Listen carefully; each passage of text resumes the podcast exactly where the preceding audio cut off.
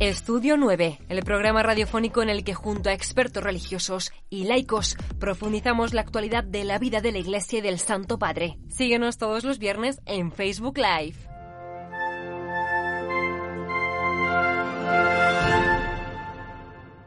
Muy buenas tardes a todos, queridos amigos de Radio Vaticana, Vatican News, y bienvenidos a un programa especial desde el Estudio 9 en la Ciudad del Vaticano.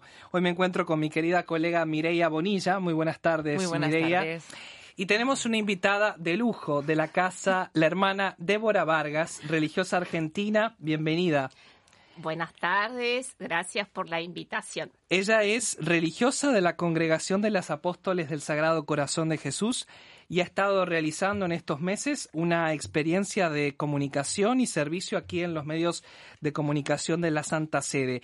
Y hoy nos vamos a atrever a preguntarle todo lo que todos nos hemos consultado varias veces sobre la vida consagrada y no nos hemos animado a preguntarle a los consagrados que tenemos al alcance en nuestra vida cotidiana, con motivo de la Jornada Mundial de la Vida Consagrada que celebramos en pocos días el 2 de febrero.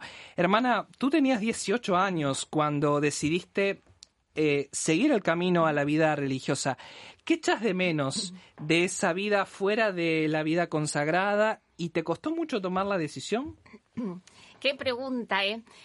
Yo creo que lo que me costó al momento de discernir fue eh, verme con tanta libertad, ¿no? Porque podía elegir entre formar una familia, tener esposo, mis hijos, y por otro lado, consagrarme a Dios, ¿no? Y saber que la decisión dependía de mí. No dependía de mis padres, ni, no sé, de alguien cercano a mí, ¿no? Dependía solo de mí y de esa relación que iba cultivando con Dios. Entonces creo que lo que más me atemorizó en ese momento es sentirme tan libre. Y qué loco, porque todos buscamos y empoderamos, ¿no? Este banderas reclamando libertad y cuando te sentís libre, eh, como que tomás conciencia de, de lo grande que es ser libre y también de las consecuencias que va a tener este, tu decisión, ¿no? Creo que a la hora que discernís una vocación, te surgen también miedo, ¿no? Este, ¿Será esto? ¿Me equivocaré?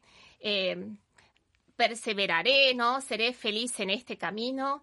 Y esas cosas de alguna manera te van como condicionando, me parece, ¿no? Eh, pero gracias a Dios, después ya de 24 años que entré en la vida religiosa, puedo decir que no me arrepiento, que Dios fue confirmando en el día a día esta llamada y que hoy me planifica, ¿no? Eh, Y puedo decir que soy feliz como religiosa, ¿no? Es bonito eso que dice, ¿no? Porque eh, tomó la decisión cuando era muy joven. eh, te estabas incluso formando, eras un adolescente cuando tomaste la decisión. Ahora eres una, una mujer. Eh, y aún así, te has dado cuenta que no te has confundido y que la decisión fue la correcta. Eh, hermana, una pregunta que te tengo que hacer. Eh, hay eh, una idea generalizada, vamos a llamarlo así, de que mm, las religiosas os pasáis el día rezando y arreglando el jardín. ¿Es cierto? Bueno, en mi caso, soy un desastre para arreglar el jardín. no tengo ese don. Eh, otras hermanas lo tienen, así que se salvan las plantas por eso, ¿no? Eh, pero la verdad creo que o sea, eh, es importante en nosotras la vida de oración, como mencionabas. Eh, nos pasamos parte del día rezando porque es donde el consagrado encuentra la fuerza para afrontar el día a día, ¿no?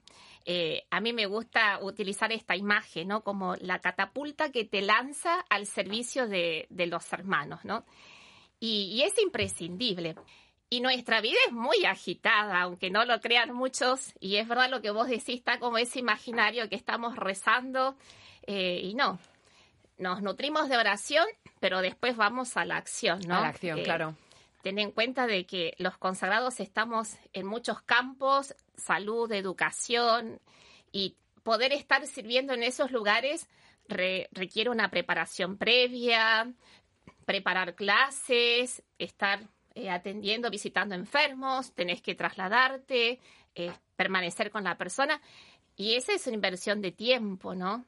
Y luego, bueno, volver a, a, diríamos, a la fuente, ¿no? De la oración para al otro día volver y salir, ¿no? Al encuentro de quien lo necesita.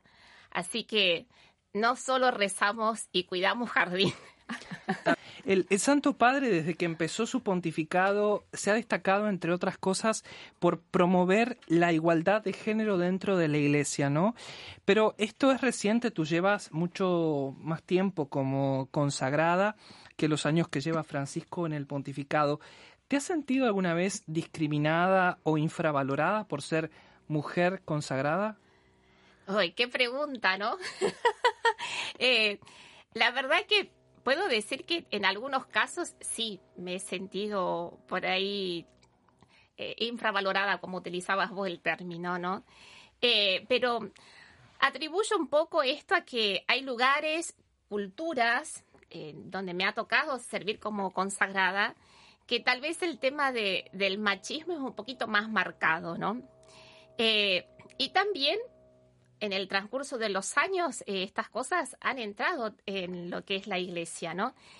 Eh, y no es algo nuevo lo que digo, ¿no? El Papa Francisco ha hecho muchas, eh, no sé si decir reclamos, pero ha visibilizado esto, sí, ha, dado a ver esta parte, ¿no? Exacto, claro que sí. ¿no? El clericarismo u otras clases de abuso que hoy por hoy se están haciendo más visibles, ¿no? El tema de, de abuso de conciencia, abuso de poder y demás. Sí y que eso también ha favorecido que se hable hoy de la cultura del cuidado dentro de lo que es la vida eh, consagrada. Yo creo que si bien eh, por ahí hay factores históricos que determinan que en algunos lugares eh, sea más notorio esta, esta discriminación, diríamos, por otro lado, creo que a veces es porque hay un desconocimiento de lo que la vida consagrada femenina puede aportar, ¿no? Como que se necesita reeducar ciertos espacios eh, para que se visibilice, me gusta mucho esta palabra, la he utilizado mucho ahora, eh, el, aporte que como consagradas hacemos a, la iglesia, ¿no? Y cuando me ha tocado personalmente transitar situaciones en las que tal vez me sentí un poquito en esta situación, eh, me ha ayudado mucho saber poner límites sanos, ¿no? Este, para poder entablar una relación sana, ¿no? Eh, a nivel pastoral. Me ha tocado a veces compartir con consagrados que se les dificulta a veces el trabajo con, las religiosas, ¿no? Creo que también va por el autoconocimiento que la persona hace de sí mismo, eh, por ahí también dinámicas familiares de las que proviene este consagrado, y bueno, tiene que relacionarse con otros, en este caso mujeres, y, creo que también va por ese lado, ¿no? El autoconocimiento que vaya teniendo la persona y también contextos históricos que eh, van marcando, ¿no? O contextos sociales que por ahí acentúan más eso. Eh, me parece que por ahí. Hermana Débora, ¿cómo puede la vida consagrada en general vencer esta ignorancia que tú mencionabas que existe muchas veces sobre lo que puede aportar la vida consagrada específicamente femenina a la iglesia? Mm.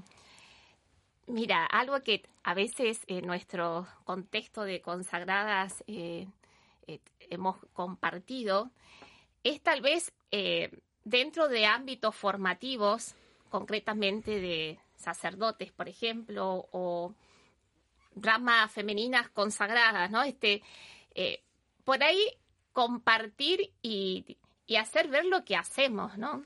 A veces dentro de ciertas estructuras formativas que, tienen los consagrados, se habla poco de lo que es la vida religiosa femenina.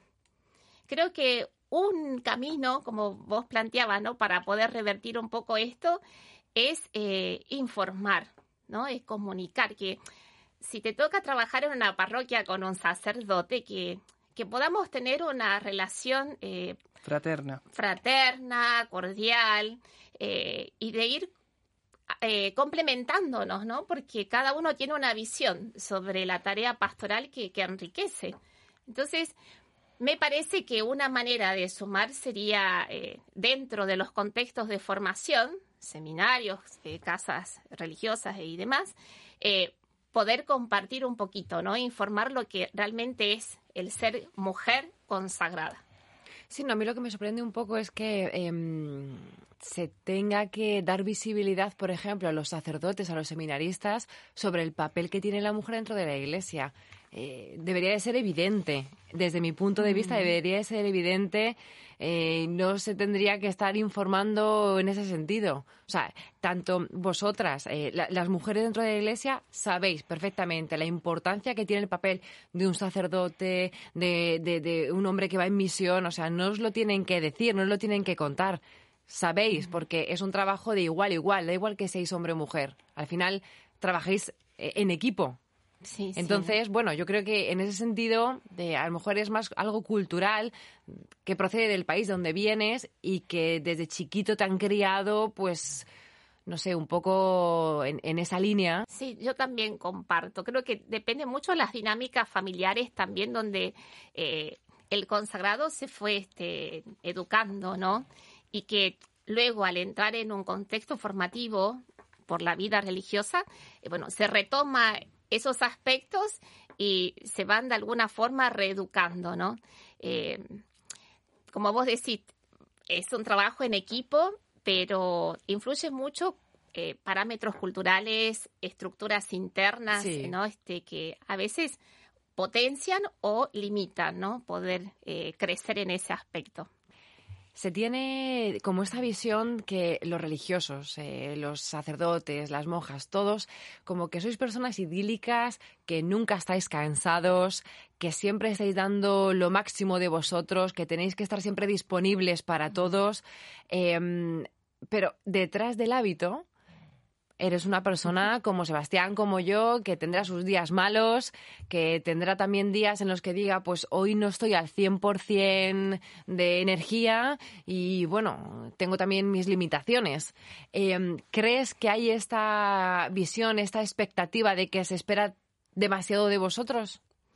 Eh, mira, yo creo que eh, han habido ciertas corrientes eh, espirituales, ¿no? De, que tal vez respondieron a un tiempo y que esto llevó de alguna forma como a idealizar lo que es una vocación, ¿no? Una, un consagrado. Eh, y de pensar a veces que vivimos como ángeles, ¿no? Como vos decías. Eh, de modo que a veces resulta para muchos eh, inconcebible que un consagrado eh, manifieste, como decías, un cansancio o un enojo o que comparta que pasó un mal día, ¿no? Em, creo que, viene un poquito más por esta corriente histórica, ¿no? Que, que de a poco eh, creo que se va modificando. Eh, otro punto que me parece importante es que nosotros como consagrados no tener miedo a mostrar nuestra vulnerabilidad, ¿no? Que a veces también nos cuesta. Es como que somos el súper consagrado que lo sabe todo y lo puede todo. Y, y a veces eh, vamos reforzando esa imagen en el entorno, ¿no? Y nos cuesta. Eh, no digo todos, pero eh, por ahí cuesta saber y pedir ayuda, ¿no? Hermana Débora, imagino que también como consagrada habrás vivido tus momentos de incertidumbre, tus crisis de fe en relación con esta alta expectativa que existe de las consagradas, ¿cómo se gestionan esos momentos?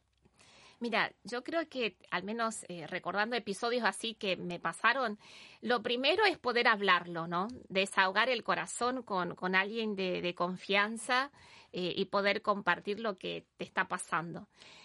Después, en segundo lugar, pienso que es bueno distanciarse muchas veces del contexto que te genera eh, esa incertidumbre o incluso la crisis eh, la llevas dentro por algún descontentamiento interior que vos tenés y el distanciarte te ayuda ¿no? a oxigenar los pensamientos, eh, a tratar de ser más objetivo en lo que vas pasando. Hermana Débora, se nos ha acabado el tiempo. Muchísimas gracias por tu presencia en estos meses aquí en Radio Vaticana, por tu servicio y por compartir parte de tu testimonio de vida religiosa femenina.